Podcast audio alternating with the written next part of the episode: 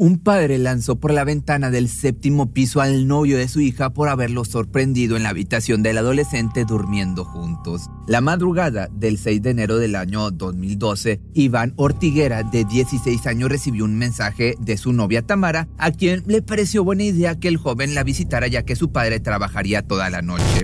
No tenía ni idea que luego de quedarse dormidos, le sorprendería el amanecer y, con él, la presencia de Norberto Fabián Núñez, un hombre cuyos impulsos de ira lo llevaron a amenazar y tomar al chico por sorpresa.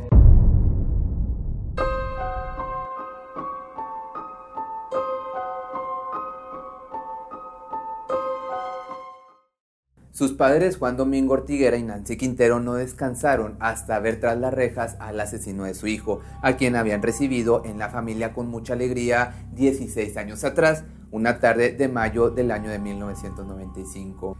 Antes de que la tragedia cambiara su vida para siempre, la familia Ortiguera Quintero llevaba una vida tranquila en Pergamino, esto es en Argentina, donde con sus otros cinco hijos no pedían mucho más que seguir siendo tan unidos y amorosos entre padres e hijos y hermanos como siempre habían sido. Y aunque el dinero no era algo que sobrara en la casa, gracias a Juan y su labor en un bar llamado El Refugio, las necesidades básicas podían cubrirse sin problema. Nunca les faltó un plato de comida en la mesa, ni ropa ni calzado. Los chicos debían preocuparse por estudiar y tener buenas calificaciones. No obstante, el verdadero sueño de Iván era convertirse en futbolista profesional, un deporte para el que tenía talento nato y el cual demostraba en todos los partidos del equipo al que pertenecía. El joven, a quien también le decían Pipo de cariño, además de ser un excelente deportista, poseía una personalidad cautivadora, era alegre, muy sociable y amigable, quien lo viera en la calle lo saludaba con una sonrisa. Entre su grupo de amigos se encontraba también una jovencita dos años menor que él. Su nombre era Tamara Núñez y habían establecido un vínculo especial desde que él tenía 14 y ella 12. Sin embargo, en ese tiempo nunca fueron más allá que salir a pasar la tarde para divertirse.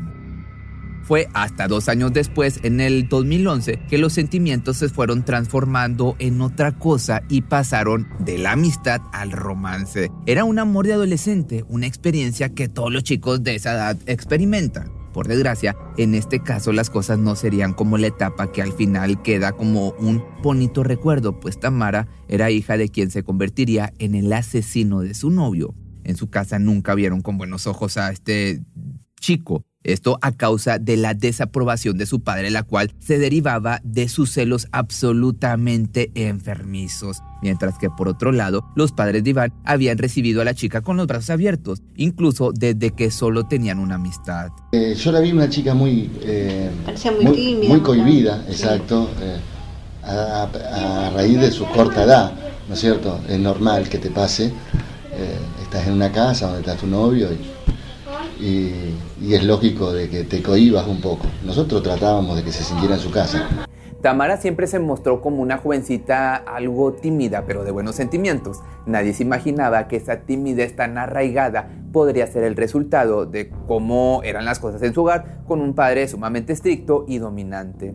Norberto Fabián Núñez, este es el padre de la chica, siempre dejaba muy en claro quién mandaba en casa. Se dedicaba al área de seguridad y por lo regular sus turnos laborales eran nocturnos. Quizás no poder estar en casa era lo que ponía sobre él la inseguridad de que su hija saliera con chicos, puesto que era muy bien sabido que a los pretendientes de Tamara los amenazaba constantemente justo como lo hizo con los dos últimos que terminaron por alejarse del adolescente por el mismo miedo que este sujeto daba. Y ahora con el noviazgo entre su hija e Iván, las cosas no serían diferentes.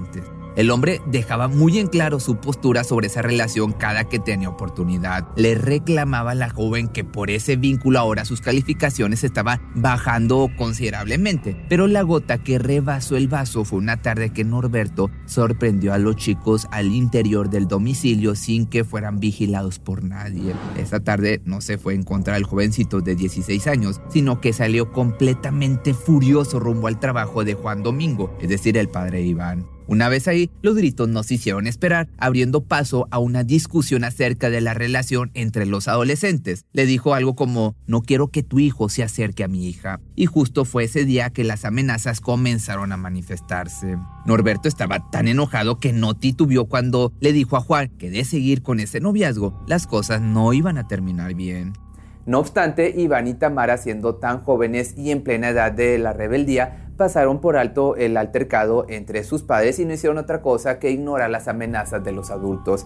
Ni uno ni otro habían podido visualizar el futuro. Creían que nada grave podía pasar salvo algún castigo algún regaño por desobedecer algo, pues digamos, normal. Entonces, a consecuencia de ignorar la amenaza de Norberto, el hombre se presentó nuevamente en el trabajo de Juan, repitiéndose así la misma escena anterior, solo que esta vez con advertencias más específicas. Soy capaz de lanzar a Iván por la ventana si sigue frecuentando a mi hija. Entonces, dado que estas eran palabras ya mayores, ahora sí el padre de familia decidió tomar cartas en el asunto y hacer la denuncia correspondiente por amenazas. No obstante, las cosas continuaron tal y como estaban anteriormente. La pareja no tenía intenciones de abandonar ese noviazgo que estaba a punto de cumplir un año. No tenían miedo a las consecuencias de sus actos, cosa que dejaron en claro aquella madrugada que Iván pasó la noche en la habitación de su novia a escondidas. La cuenta regresiva al asesinato del chico comenzó el 5 de enero del año 2012. Esa tarde Norberto descansaba para despertar en la noche e ir a cubrir su turno nocturno como vigilante. Quien se quedaría en casa sería la cuñada del hombre y la tía de Tamara, Evangelina Sotelo. Ella dormiría en otra habitación mientras que Lucrecia, prima del adolescente, dormiría en la alcoba de la propia Tamara. Una vez caída la noche, ambas se fueron a dormir, o al menos Lucrecia lo hizo, ya que su prima se quedó platicando con su novio hasta altas horas de la madrugada. Fue entonces que tuvo la errática idea de invitarlo a pasar toda la noche ahí. Pensó que no habría problema dada la ausencia de su padre, pero estaba muy equivocada. Los chicos se quedaron profundamente dormidos, olvidando así que Iván debía salir de ahí antes de la llegada de Norberto. Por desgracia, el sueño terminó por vencerlos y las horas pasaron hasta que en punto de las 8 de la mañana el hombre llegó a casa. Lo primero que hizo fue, eh, obviamente, visitar el cuarto de su hija para verificar que todo estuviera en orden. Y fue en ese instante que todo se salió de control.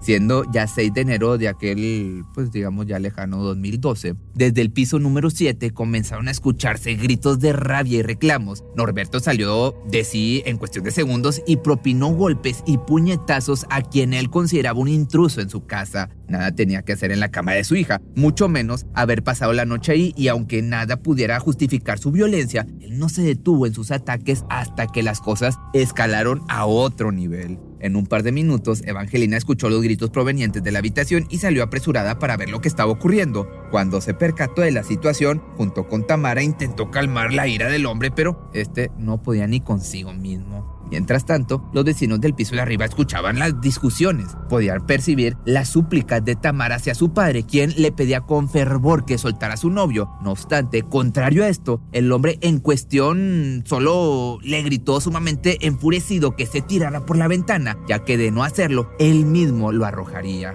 Momentos después lo hizo sin pensar, no sin antes propinarle los dos golpes decisivos que le produjeron una fractura en el tabique nasal y otro fractura en el maxilar inferior, de modo que cuando Iván fue lanzado por la ventana estaba totalmente inconsciente. El trágico evento ocurrió como si se tratase de una filmación de una película de acción, considerada la pelea, los gritos, el estruendo de los vidrios rotos y la trágica caída al vacío cuyo cuerpo quedó sin vida después del impacto. Lo que siguió después fue un plan totalmente maquiavélico por parte de la familia implicada, que antes de dar aviso a los familiares del fallecido, se pusieron de acuerdo para decir que había sido el mismo Iván el que se había aventado por la ventana. Así lo comunicó Tamara segundos después de llegar a la casa de la familia de su novio, quienes de inmediato salieron rumbo al lugar de los hechos, pero lamentablemente ya nada pudieron hacer. Iván ya no contaba con signos vitales. Posteriormente, Norberto Fabián Núñez fue detenido por las autoridades para que se pudiera esclarecer el caso, mas para ese momento la familia estaba lista para declarar que el chico se había lanzado por su propia voluntad. Entonces, dado que las versiones coincidían unas con las otras, incluida la de Tamara, el hombre fue puesto en libertad. Aún así, la investigación siguió su curso. Había muchas cosas que no cuadraban, como por ejemplo los golpes recibidos antes del impacto. Aquí la pregunta o las preguntas eran, ¿se cayó por accidente al intentar defenderse? ¿Se aventó? Era lo que se cuestionaban las autoridades. No obstante, existía otra teoría mucho más acertada. Norberto lo lanzó intencionalmente. Pensaba el resto de la comunidad en Pergamino, en Argentina, puesto que el caso poco a poco se fue haciendo del interés público para obligar a las autoridades a actuar de forma correcta. De esta manera, dio inicio una serie de manifestaciones a las afueras de la fiscalía, en donde los padres de la víctima, respaldados por amigos, conocidos y voluntarios, exigían justicia. El fiscal y los abogados de la víctima, de la familia de la víctima, están reclamando eh, que sea condenado a prisión perpetua por homicidio agravado por alevosía. Su abogado este, de Núñez, el abogado defensor, dijo que mm, ejerció una presión psicológica y que hubo una instigación al suicidio, lo cual prevé una pena de uno a cuatro años de prisión. Un homicidio en toda la extensión de la palabra, un homicidio que no podría tomarse como tal hasta que los vecinos del edificio finalmente se atrevieran a decir todo lo que escucharon ese día, ya que el perpetrador estaba absolutamente decidido a continuar con la farsa, incluso después del conmovedor mensaje que Juan le envió a través de una entrevista. Por fortuna, para el 8 de enero, los vecinos que fueron testigos de los gritos de aquel día finalmente optaron por hablar, logrando que con eso ahora se desplegara una orden de arresto en su contra y el caso pasara a convertirse en una investigación de homicidio. Como respuesta y en la espera de que la fuerza que había tomado el caso no se debilitara, más de 100 personas se dieron cita en un punto de pergamino para marchar hasta, hasta la fiscalía. A partir de ahí, todo giraría en torno a averiguaciones, recabación de pruebas e interrogatorios para llevar a juicio al perpetrador.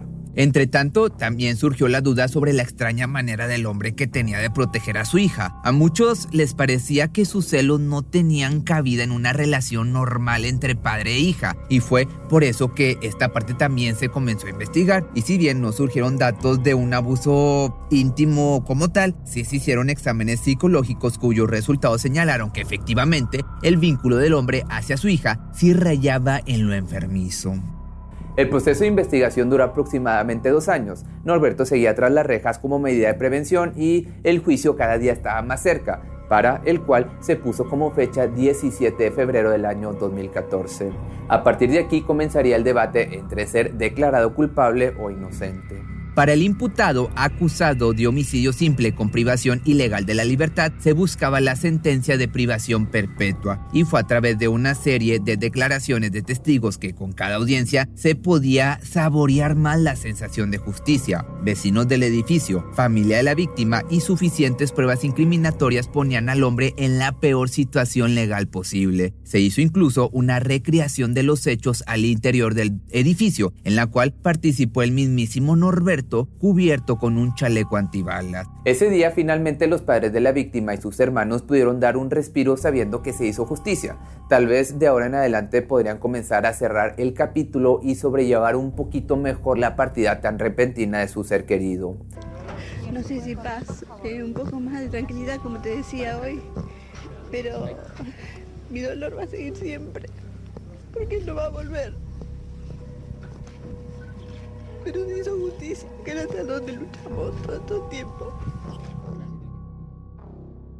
Sin duda, ninguna condena será capaz de compensar el daño tan irreparable que ha sufrido esta familia, pero pues digamos al menos se seguirán, seguirán sus vidas sabiendo que el responsable de quitarle la vida a su hijo adolescente permanecerá tras las rejas cumpliendo su sentencia. Si te gustó este video, recuerda que ahora tengo las dos páginas de Facebook. La vieja, que ya la estoy actualizando, es Pepe Misterio. Y la otra, la de siempre, es Pepe Misterio Documentales. Atención a todos los amantes del terror. ¿Están listos para sumergirse en las profundidades del misterio? Pues les presento Archivos Perdidos, el podcast que explora las historias más escalofriantes de México. Archivos Perdidos no es solo otro podcast de horror, es una experiencia única que te lleva de la mano a través de historias como si estuvieras ahí mismo, viviendo los eventos junto con los protagonistas. La producción del podcast es impecable, con una narración cautivadora, efectos de sonido envolventes y una música que te sumerge en cada narración. Y si has vivido algo inexplicable, envía tu historia al correo archivosperdidos.genuinamedia.com y únete en este viaje a lo desconocido. Y no olvides también seguirlos en Spotify y Apple Podcast para no perderte ningún episodio. En resumen, si eres un amante de los misterios y las historias intrigantes, Archivos Perdidos es una adición, un complemento obligatorio a tu lista de reproducción.